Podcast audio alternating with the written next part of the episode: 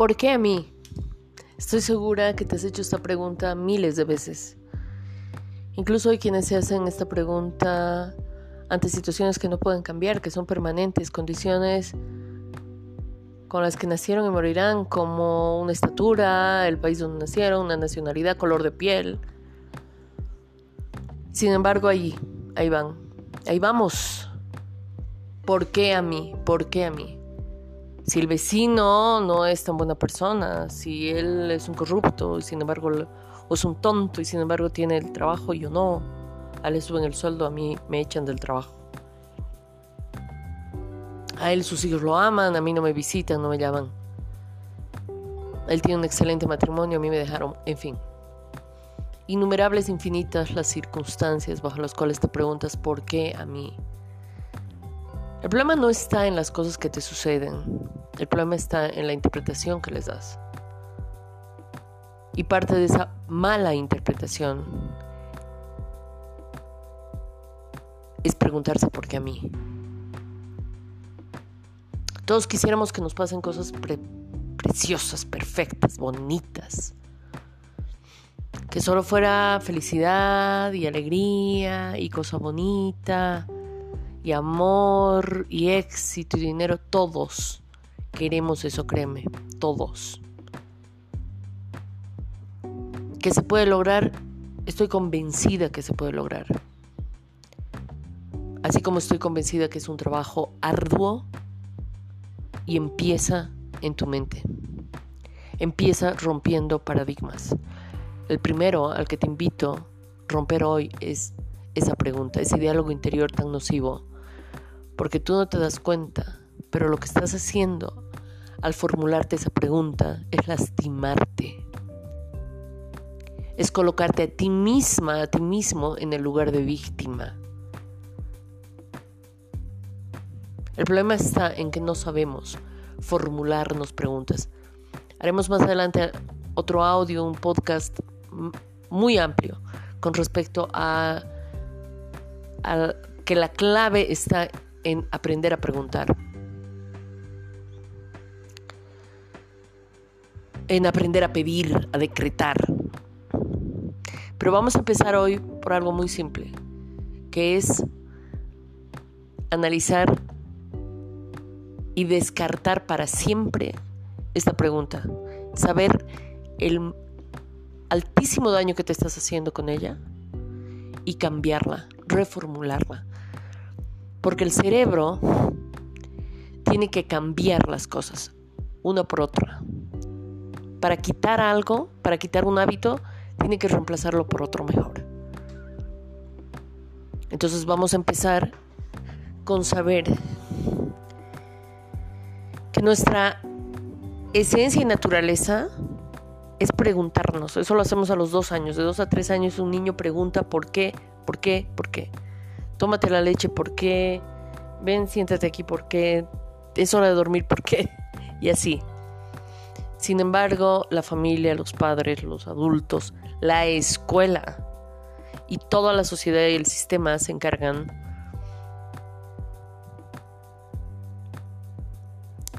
de, diremos, de cortar, de castrar nuestra capacidad de preguntarnos.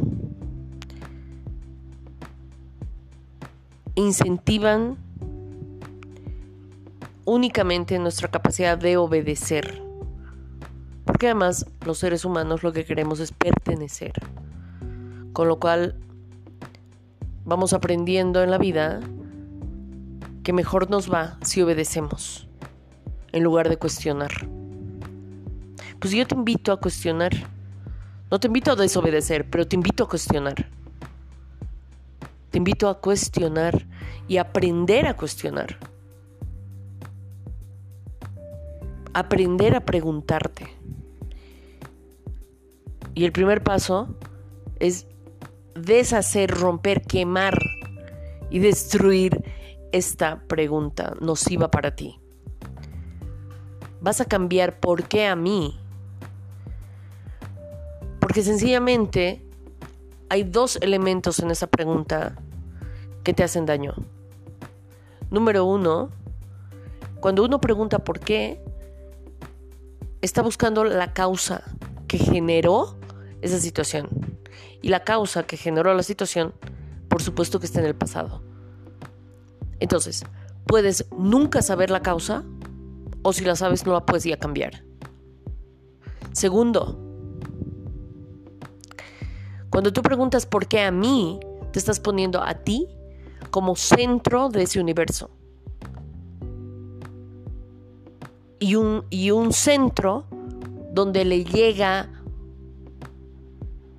la bala, le llega la lanza, la flecha, el ataque. ¿Por qué mi novio me dejó? ¿Eres tú la víctima del novio y quién sabe quién? Que decidieron en un momento dado o que tomaron un paso, una decisión, etcétera, para lastimarte. Entonces tú te estás poniendo en el lugar de perdedora, de perdedor, de víctima de una situación, de una circunstancia, de una persona. Te estás poniendo como el centro de un ataque, de una conspiración, de una venganza, del futuro, del pasado, de tu jefe, de la política, de la economía, de, en fin, de tu novia, de en fin, es infinita. Infinitas las variables. El punto es que tú te estás poniendo como víctima. ¿Y cuál sería el problema de ser la víctima? La víctima no puede hacer nada. Una víctima no puede hacer nada. No puede cambiar nada, no puede mejorar su situación, no puede mejorar su condición.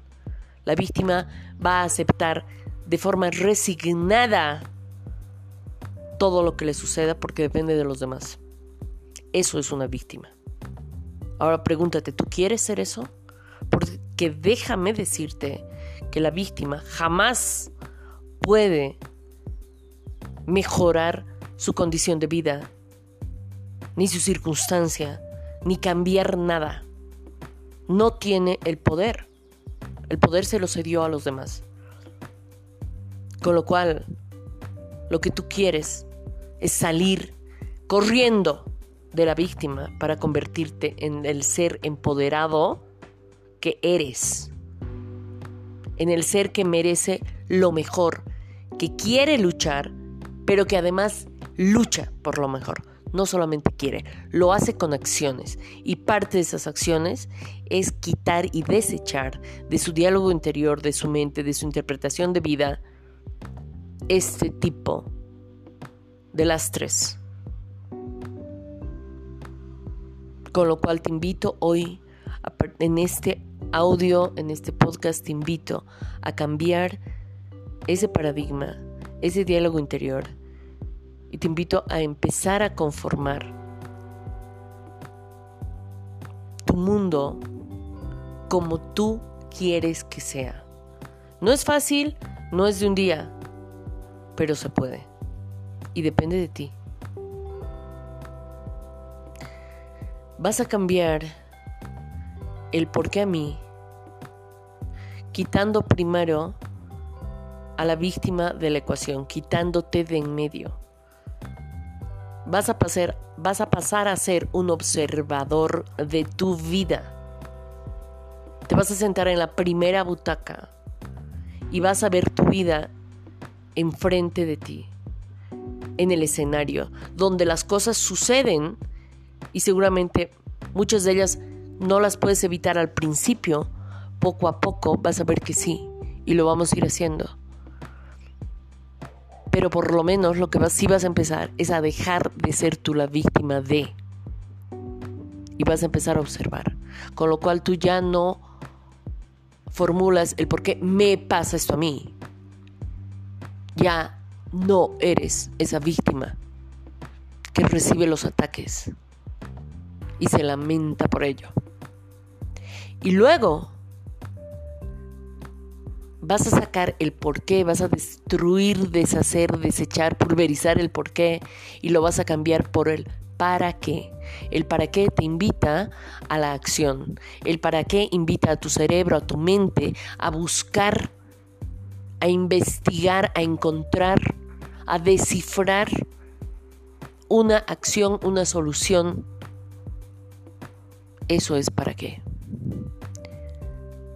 Así es que a partir de ahora vas a cambiar el por qué a mí por el para qué está esto en mi vida.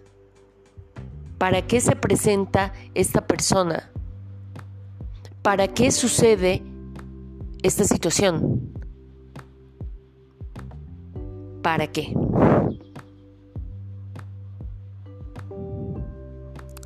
Te invito a que hagas esto de manera ordenada, sistemática, disciplinada, que vayas quitando de forma consciente esta pregunta, este diálogo interior que te haces, que tal vez nadie más lo sabe, pero lo sabes tú. Y eso es lo que realmente importa.